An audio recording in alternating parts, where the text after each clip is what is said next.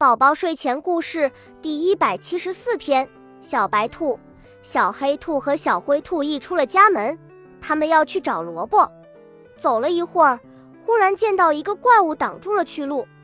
它的头上有两只脚，还有一把大胡子。只听怪物说：“孩子们不要怕，我是山羊伯伯呀。”小兔子们难为情地笑了，齐声问道：“您知道那里有萝卜吗？”山羊说：“向前走，就可以找到萝卜了。”三只小兔蹦蹦跳跳地来到了田野里，忽然听到呼噜噜的声音。小兔们仔细一看，哎呀呀，不好了！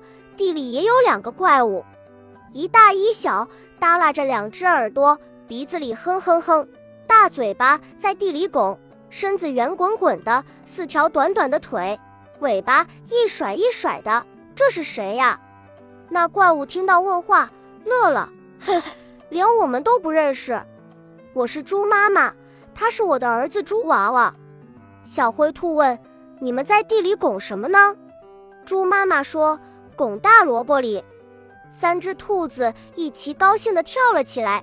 啊，我们找到大萝卜了！